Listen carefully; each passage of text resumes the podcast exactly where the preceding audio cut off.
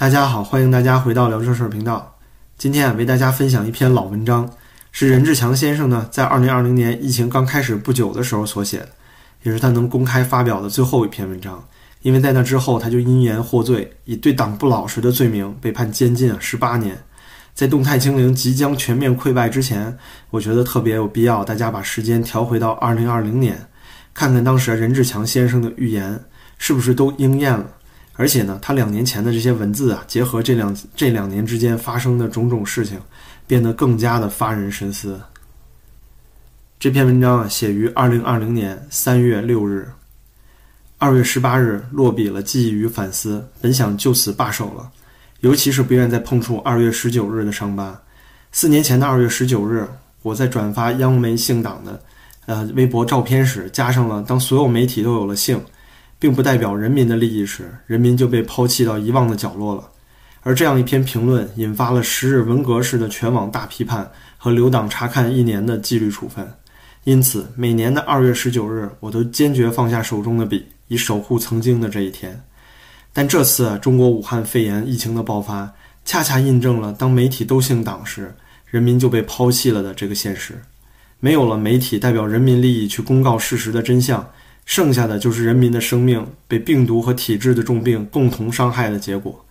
几天之后，媒体上、网络上疯传着二月二十三日中央召开全国上下约十七万人参加的大会，被称为中国历史上参加人数最多的中央大会。且远胜于当年七千人在庐山会议的规模，有着比七千人大会更重要的现实意义，也被称为是一次伟大的会议。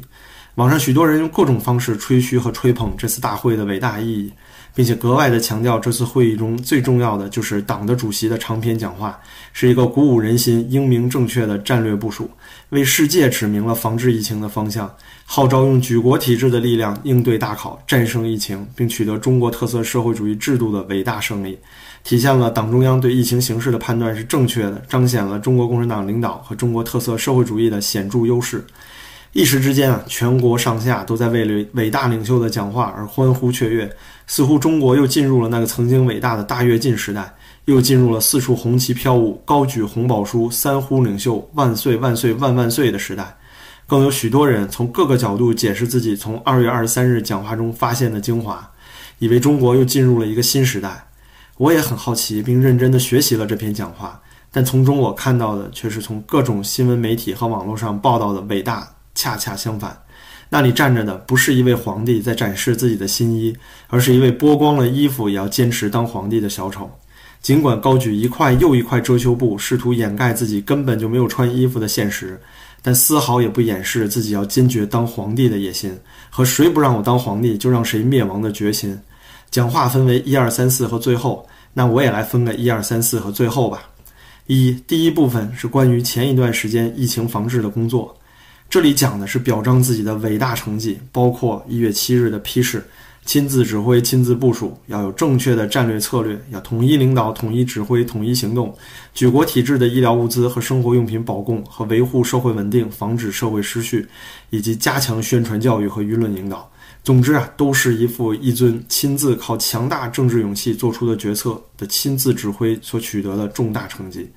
网上有名叫做李锦的专家，出版过国企政策的书籍多本，被媒体誉为我国国企政策与新闻第一解读人，专门写了篇十七万大会的抗疫历史传奇的长文。将历史上的七千人大会与十七万人大会并列称为是党史上空前的事情，必将载入史册，并对此次会议大肆吹捧，已经到了无耻之极。中国历史上的七千人大会可谓是党内执政的一次危机，并提出了不怕批评、敢于接受批评、敢于自我批评的信息，对反右倾、大跃进及瞒产、瞒报等问题进行了批判和对真相的追查，最终刘少奇用三七开承认了是七分人祸的错误。毛则在大会上做出了检讨：凡是中央犯的错误，直接的归我负责，间接的我也有份，因为我是中央主席。我不是要推别人推卸责任，其他一些同志也有责任，但第一责任应当是我。同时也做了自我批批评，事后还做了一些平反的工作，这才让危机度过了。啊，那这里插一句啊，啊，任志强这里他没有方便写出来。七千人大会之后啊。呃，毛泽东同样进行了反攻倒算，对那些当时提出错误、提出问题的人啊，全都进行了打倒，呃，运动式的打倒和后来文革中啊，全都是集中批判。那之后呢？任志强继续写，这次的大会同样面临着党内执政的危机，但人们没有看到大会上有批评的意见，没有对事实真相的追究和披露，没有查清疫情爆发的原因，更没有人检讨责任和承担责任，却在试图用各种伟大的成绩掩盖事实的真相，好像这个疫情是从一月七日的批示才开始。那么去年十二月发生了什么？为什么没有及时的公布信息？为什么会发生一月一日中央电视台追究八名谣言者的新闻？为什么会有一月三日的训诫？为什么会有一月三日对美国通报的疫情信息？为什么不提一月七日之前已经发生的各种危机？为什么一月七日的批示未向社会公布？公布至今也未公布？为什么一月七日之后还会召开各种聚集性的全国大会？为什么还出境访问？为什么还在云南敲敲打打的庆祝春节？这所有啊，只用一月七日和一月二十日来试图终止与斩断国民与社会对疫情发生的原因和扩散原因的追究，不再提及为何没有及时公布疫情等等的缘由，正是掌握权力者不想承担任何责任，也拒绝社会追究任何责任，只想用伟大成绩来为自己遮羞，同时动用各种党所控制的媒体，所谓宣传教育和舆论引导。规范和完善信息发布机制，宣传党中央的决策部署，迷人感人的事迹，引导舆论的正能量等方式，坚决堵住各种追查真实事实真相的言论，坚决堵住追究造成这次疫情严责任的言论，坚决不承认吹哨人的作用，不承认体制与决策无能的事实。但这种遮羞式的宣传，大约只能欺骗那些愿意被你欺骗的人，却无法欺骗那些只相信事实真相的人。无论目前的防控取得了多大的成绩，都无法挽回那些失去了的生命和失去了欢乐的节日，失去了亲人的破碎家庭，也无法挽回那些因疫情而造成的重大经济损失和家庭对幸福生活的追求。在这里啊，今天二零二零年，我想看到任志强先生那这篇文字啊在写到这里，可以想到现在的对家庭、对幸福、对经济的伤害已经到了指指数级的上升。满篇的讲话中根本不提造成疫情的原因，不提疫情扩大化的失控原因，全社会没有看到早发现、早报告、早隔离、早治疗的情况，同时不提党的领导和统一体制下的弊病，不提谁应该对疫情扩大化承担责任，更不会检查和检讨自去年十二月以来出现的各种问题的原因和责任。历史上的皇帝尚有罪己诏，七千人大会尚有检讨、自我批评和认错，但这伟大的十七万人大会却只有表扬和功劳。并无原因、真相和责任，这哪里是什么七千人大会呀？这只能是天安门上招手接见红卫兵啊！不提原因、真相与责任的自我表彰，都是些傻瓜也知道的马后炮。伟大与英明正确的战略策略，本应是防防控疫情发生和扩大的工作，却都发生在钟教授的严重警告之后，而非在他呐喊之前。这也敢称是英明，也敢自吹成为成绩。也敢自吹成为及时制定和打响了疫情防控的人民战争，明明是在事后不得不进行的各种挽救，是在补漏洞、堵窟窿，却被吹成了该出手时就出手，真是不知天下还有无耻二字了。皇帝可以骗自己是穿了衣服了，但孩子们都知道皇帝是光着屁股的。那些不敢说皇帝没有穿衣服的人。都知道什么是穿着新衣，什么是没穿衣服。齐奥塞斯库以为人民仍然会相信他的谎言欺骗时，却不知道船已经掉头了。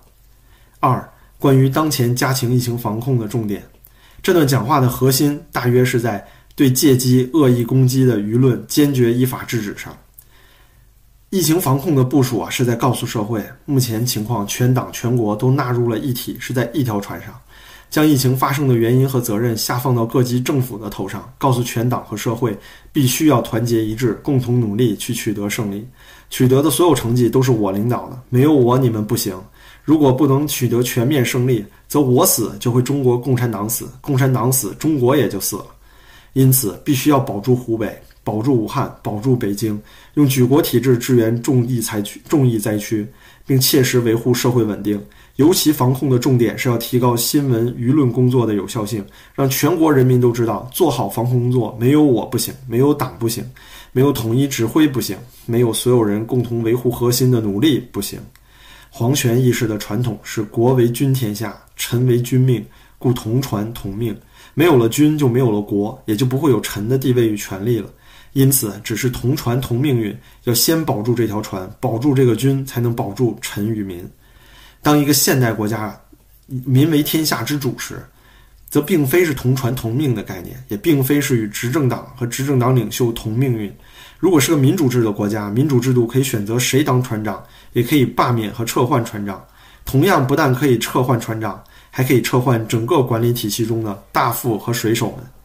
即使在现代中国也是一样，可以没有一尊，可以没有执政党，但绝对不能没有人民的权利和对利益的保障。这次疫情中可以看到的现实是，党在维护党的利益，官在维护官的利益，军则只是维护一尊的核心地位与利益。而这种体制造成了只听军命而不顾民情的情况。当疫情已经发生时，却不敢在没有军令的情况下向民众公布疫情，不敢公布事实与真相，反而抓辟辟谣者的方式阻止和限制真相的传播，这才造成了不可控的疫情的扩散。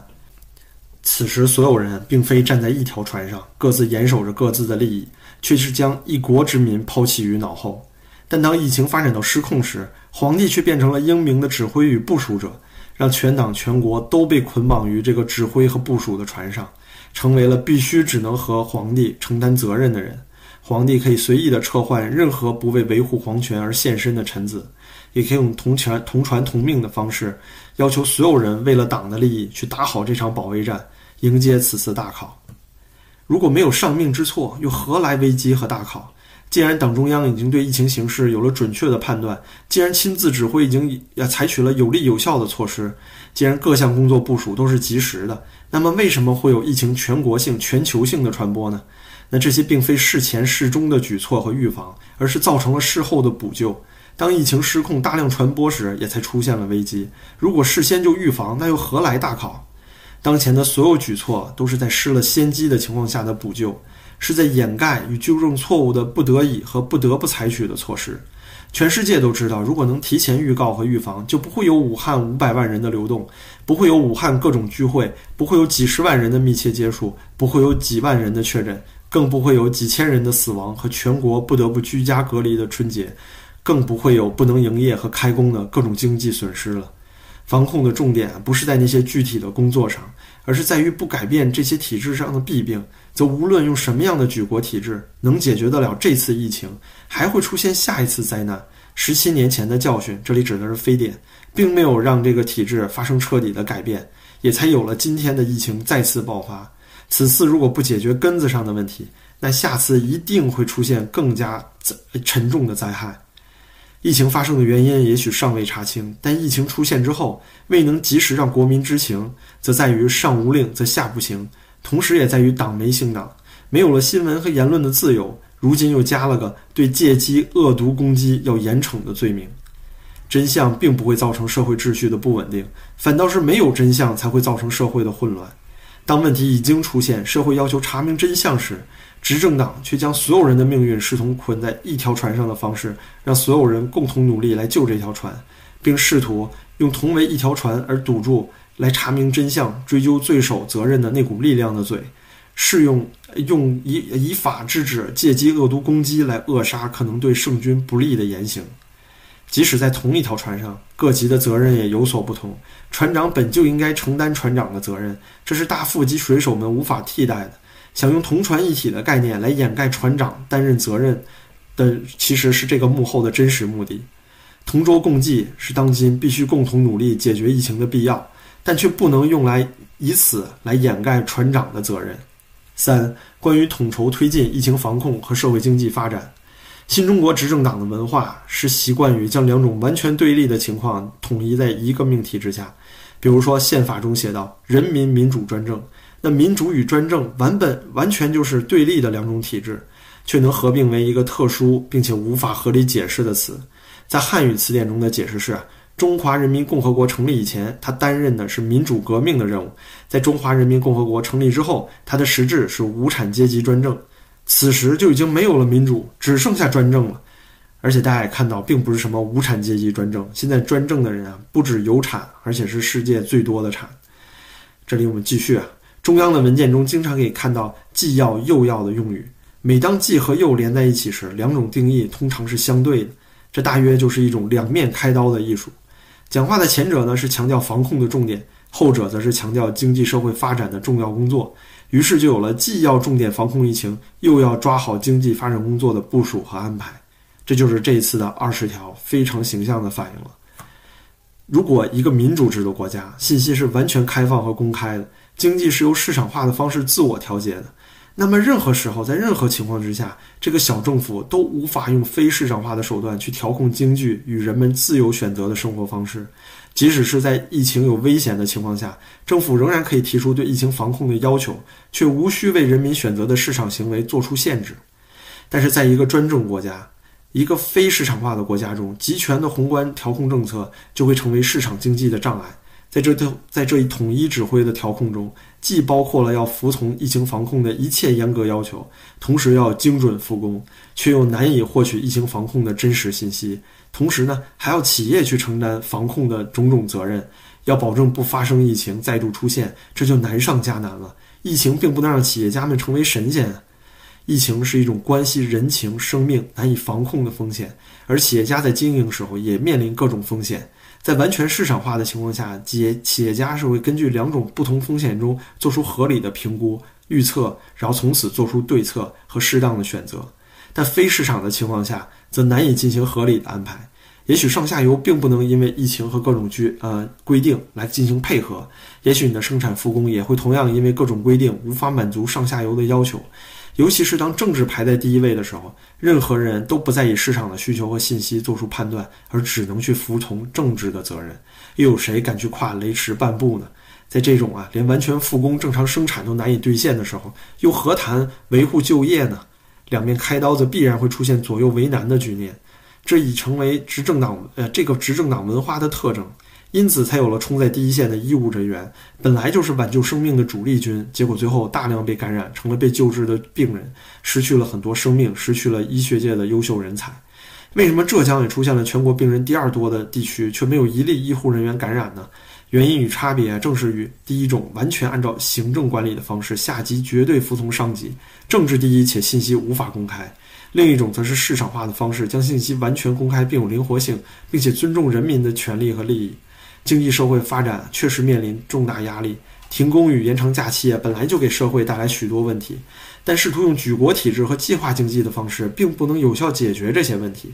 这也是为什么之前武汉发出了十七号令，会后呢则撤销了十七号令的原因。前前者也许是想增加复工的可能，而后者后者则重在疫情的防控，导致了朝令夕改的再次冲突。靠中央或国家的统筹。还是靠市场的自我调节，仍是中国经济发展中的主要矛盾。个别省市用政府付费去让专车、专列、专机去接农民工入境，支持企业复工，这也许是市场化的需要，政府呢可以给予支持和补充，但这绝对不能是统筹防疫的和呃统筹防疫和发展的安排。呃，说到这里啊，邢志强呢写到这里，他也之后啊在富士康的厂区里面应验了。原本防疫的事是政府无尽的责任，而企业的事呢是市场的自我调节。但双面开刀的统筹则将两种责任混为一谈了，企业成了防疫的主体了，承担了本应由政府应该承担的责任，同时也被政治第一捆住了手脚。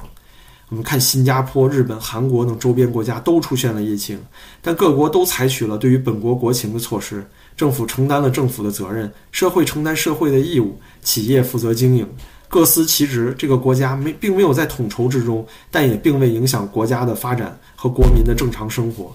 虽然疫情尚未结束，我们尚没有办法判定疫情后续的变化，但分工与职责的承担则十分清楚。这些国家并不会追求领导者的伟大胜利，而只会追求人民的生活幸福，啊，绝不会让人民用鲜血与生命为代价去换取胜利，并承担本应决策者承担的错误责任。在这里啊，这次三年这些发生的疫情次生灾害里面，已经完全印证了这句话。大家也可以说啊，说西方社会的一些政客也是肮脏的，他们才不会追求人民的幸福。其实没错，每个人的话，个体呃本性都是自私的，相对来说。但是为什么西方国家会受到制约呢？因为他有选票啊，他为了选票，他哪怕做样子，他都会不能像中国的政府这样去肆无忌惮的胆大妄为。这也是为什么他在这里，任志强在这里可以这么写，看起来是有所偏颇，但实际并不是。这同样是，啊，解释了为什么在中国会出现变态防疫，但西方并不会。国家为复工出台了一系列的减税、减息、减费等政策，以支持中小企业自救和发展。许多人将此啊视为一种上天的恩赐，却根本不知道，如果疫情能够在被有效的在初期就公诸于呃公布于众，并且相应防治的话，又岂会有今天的各种损失和困境呢？又何须各种政策支持才能活下去呢？与其说啊这是这个企业对政呃这个政府对企业的恩惠，不如说这是政府不作为所造成的恶果，这是理应承担的赔偿。呃，这里啊两年之后啊，要再插一句，并没有什么赔偿，所有企业收到的这个啊减费减息政策呀，大部分都没有完全的去执行，而且很多企业，尤其是个人，根本没有拿到什么疫情补贴。在武汉的疫情防治中，更多的看到的并非是党与政府走在了前面，而是各种民间组织与私人企业走在了前面，并无私的奉献了许多，为了人的生命贡献一份自己的力量。如果没有这些民间的支持和支援，则政府早就走不到今天了。虽然中央下达了上亿资金以支持啊疫情防治，但如果没有此前不负责任隐瞒疫情错误，又岂会有后来的发展和不得已的投入？政府的投入是在补救自己决策的错误，而民间的投入则是为了保护人民利益，免受政府失误的侵害。这两种是完全不同的内涵，不能并列为同解。更不能够将政府的责任与民间的奉奉献混为一谈，但在一尊的眼中，则所有的一切都是来自于啊他自己的伟大指挥和亲自部署。这种认识上的差别，更重要的是体现出了人格素质上的差别。四、加强党的领导，这才是所有讲话中最重要的部分。引用唐太宗疾风知劲草，板荡时征成臣之言，一语道破了圣心之意。众不在我为上。重在各级组织要落实圣谕，让党旗高高飘扬。尤其是在此役变成臣，在此役变成臣，就是说，在整个这个防疫过程中，看谁是老实的，谁是听话的。这句话看完之后，真的是啊，百味杂陈。因为二十大之后，圣上呢选择了自己的六人帮，这六个人啊，也全都是根据这疫情两年和过去这些年中是否对他忠诚为唯一指标选出来的。真是一语应验了。你若冲在前，则必被我所用；你若退于后，则必被我杀之，绝不容忍。关键时刻要冲上去，并用关键时刻来考验干部，委以重任。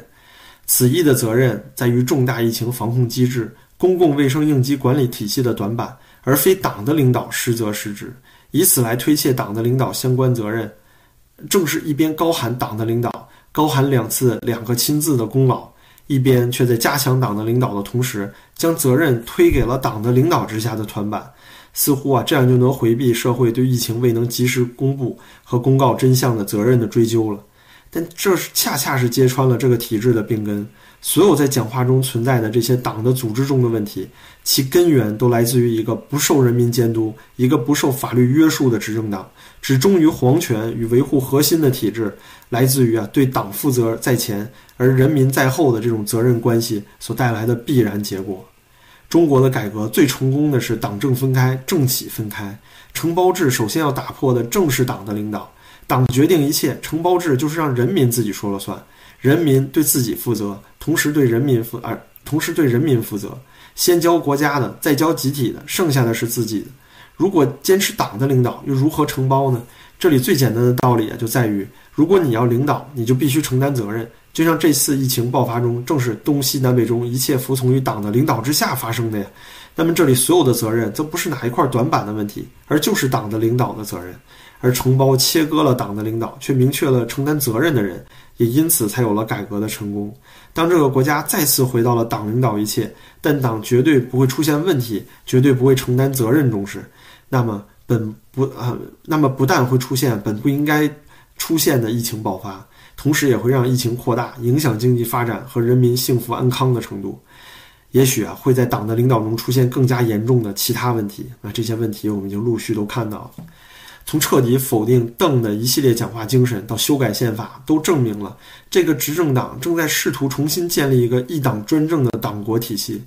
这个一党专政啊，也违背违背了宪法精神，将人民踢出去，由党代替了人民民主。从此后啊，看到的正是纪委领导，呃，令纪委领导着监察委，党的网信办领导着国家体系，并且可以任意的制定超越国家法律的相关规定。因此这个国家早已经不是党的领导的问题，而是只有党的国家而无人民的国家和权利了，就是党国一党独裁的党国。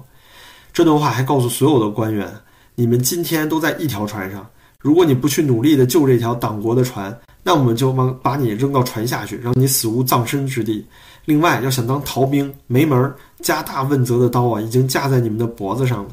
讲话最后提出了三点要求，并引引用了著名的古诗，来鼓励全党下定决心冲向第一线，落实并且啊再落实这些党领导一切的指示。我只好奇的是啊，皇上重提了2018年1月就提到的像非典那样重大的传染性疾病，也要时刻保持警惕，严密防范，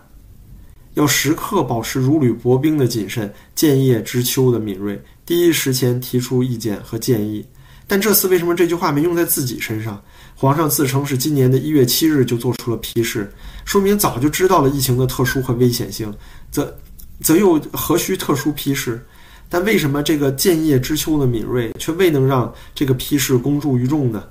呃，甚至没有向社会透露丝毫疫情的公开信息。中国已于一月三日向美国通报了疫情状况，为什么如履薄冰的谨慎却未能在一月三日向美国通报信息的同时，也告知中国人民呢？从全文啊开始到最后，我所能看到的都是在用各种谎言来当遮羞布，试图掩盖自己根本没有穿衣服的事实，在试图证明自己伟大的同时，却将自己置于无法自圆其说的困境当中。越是吹，则越是让遮羞布飞得更高。越是露出了自己心里的恐惧和赤裸裸的维护皇权地位的野心。也许是这些口号与古诗啊，让许多人备受鼓舞，但聪明的人呢，却能看出这些华丽装饰的背后，是其啊绝不为此次疫情爆发和领导失误准备承担任何责任，反而啊，倒准备让全用全国人民的努力与生命的代价来换来疫情防控胜利，来为自己庆功，准备迎接全国人民欢呼万岁的战果。啊，这一部分不只指不仅仅是第一波2020年武汉疫情的防治，这两年以来啊，这个动态清零直到最后都是这样的结果。中国执政党用隐瞒前期疫情爆发的原因，靠后续封城的举国之力，骗取了世卫组织的信任，并赢得了国际的称赞。那与身立身在其中的中国人啊，却难以被再次欺骗。生活在言论自由的民主国家的人，也许并不知道没有新闻自由与言言论自由的痛苦，但中国人知道这次疫情的爆发和所引发的一切是不应该出现的痛苦，这都来源于这个严禁新闻自由与言论自由的体制。不管中国的管理体系上有多少短板，但如果有了言论自由，那么国民在提早知道真相的时候，就能够主动的采取各种自我防护措施，也不会发生这么严重的失控和传播。比如说，被当成造谣者的李文亮的微信，不正是在告诫朋友和亲属们要严加防控疫情的传播吗？如果这个不被当作谣言，而是变成政府对社会的警告，那又何须一月七日来批示和后来发生的一切呢？或许仅靠民间的言论和自由的传播，就已经可以取得防治疫情的啊伟大胜利了，就根本不会有后来这么巨大代价的付出。无论如何去吹捧党的领导和两个亲自。都无法向中国人民解释一月一日中央电视台抓辟谣的广播，也无法改变整个社会对疫情爆发的责任的追究。也许不是今天，但迟早这些政府对人民欠下的债是要还的。我无法为二月二十三日的讲话欢呼，反倒是从中看到了更大的危机。这个危机会在为讲话欢呼的声音中更快的发酵。当无耻和无知的人们试图甘心于伟大领袖的愚蠢中生存时，这个社会就这社会就会在乌合之众中难以发展和维持了。或许在不远的将来，执政党也会在这种愚昧中清醒，再来一次打倒四人帮的运动，再来一次邓小平式的改革，来重新挽救这个民族和国家。啊，这里啊，我觉得二十大之后，任志强先生可能在监狱里啊也会看到了，他说的这些不幸都应验了。那这些无知的、愚昧的人们呢？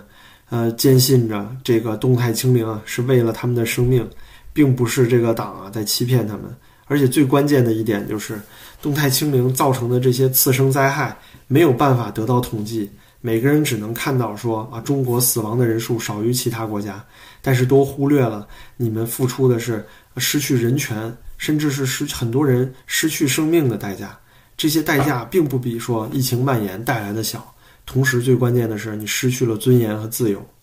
那么最后啊，很可惜，打倒四人帮的运动并没有来到，反而呢，二十大结束啊，我们国家真正回到了一党独裁。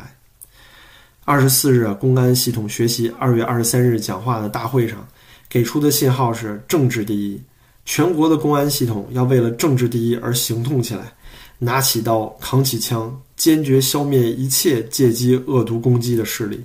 为维护社会稳定而不惜一切代价。而你愿意成为这个代价吗？代价能让你从梦中惊醒吗？二零二零年写出这篇文章的任志强啊，殊不知在这个梦中，我们已经过了两年了。读到这里啊，心中心情真是非常复杂。任志强先生呢，一语成谶。这之后两年以来啊，公安和政法机构啊，基本上沦为了欺压人民的爪牙。光着屁股的习以尊呢，也是如愿以偿，黄袍加身，成了中国近现代以来继毛之后权力最大、最集中的大独裁者。因为这篇犀利的文章呢，任志强先生因言获罪了十八年。罪名中说啊，任志强丧失理想信念，背弃初心使命，在重大原则问题上不同党中央保持一致。公开发表反对四项基本原则的文章，丑化党和国家的形象，歪曲党史、军史，对党不忠诚、不老实，对抗组织审查。那下面写了一些经济罪状，但是经济罪状在我看来，因为没有公开的审查，没有公开的这个审判，我们怎么去相信这些经济罪状呢？你随便就可以安这些罪啊。但是上面那一段关于对党不老实、不忠诚这个罪，我倒是看懂了。大家看看，除了独裁国家之外，还有哪些国家会有这样荒谬的罪状呢？那么现在两年过去了，由学生发起的白纸运动和各地底层民众对变态清零的抗争，在最近这两个月来啊，让我们看到了中国灰暗未来中能够有那么一丝火光。所以啊，也让我们自己尽自己所能、力所能及的把这份希望传递下去。那最后节目结束之前啊，我想用任志强先生这一段非常呃经典的访谈作为结尾。真正的社会责任是，你要生活在一个什么样的社会之中，为此付出努力的一种责任。如果我这么定义的话，是从龙应台来的。台湾的民主制度建设不仅仅是因为有一个蒋经国。更重要的是，他们思想，他们梦想要有一个民主的社会，要有自己的权利。所以，龙应台鼓动所有的人承担你们的社会责任，把你们面前的墙推倒。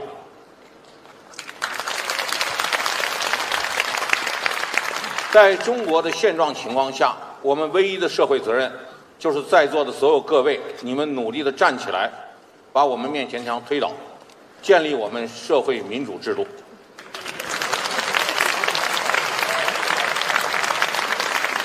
当吴校长说我们希望有一个大政府时，也曾经讲到了我们的五千年历史。在我们的宋朝，在我们的清朝，都曾经是世界上的最大巨国之一。当然，可能不如罗马帝国更大，但那时候是皇权与皇权的斗争，是在同一种制度之下进行拼搏，显出我们的强大。但今天我们面对的是，用一个什么样的制度和世界上大多数发达国家都已经实现的民主制度去对抗？在这样一种竞争之下，可能我们面对的首先是制度问题。刚才李金华副主席曾经给我们讲到了他的一番感慨：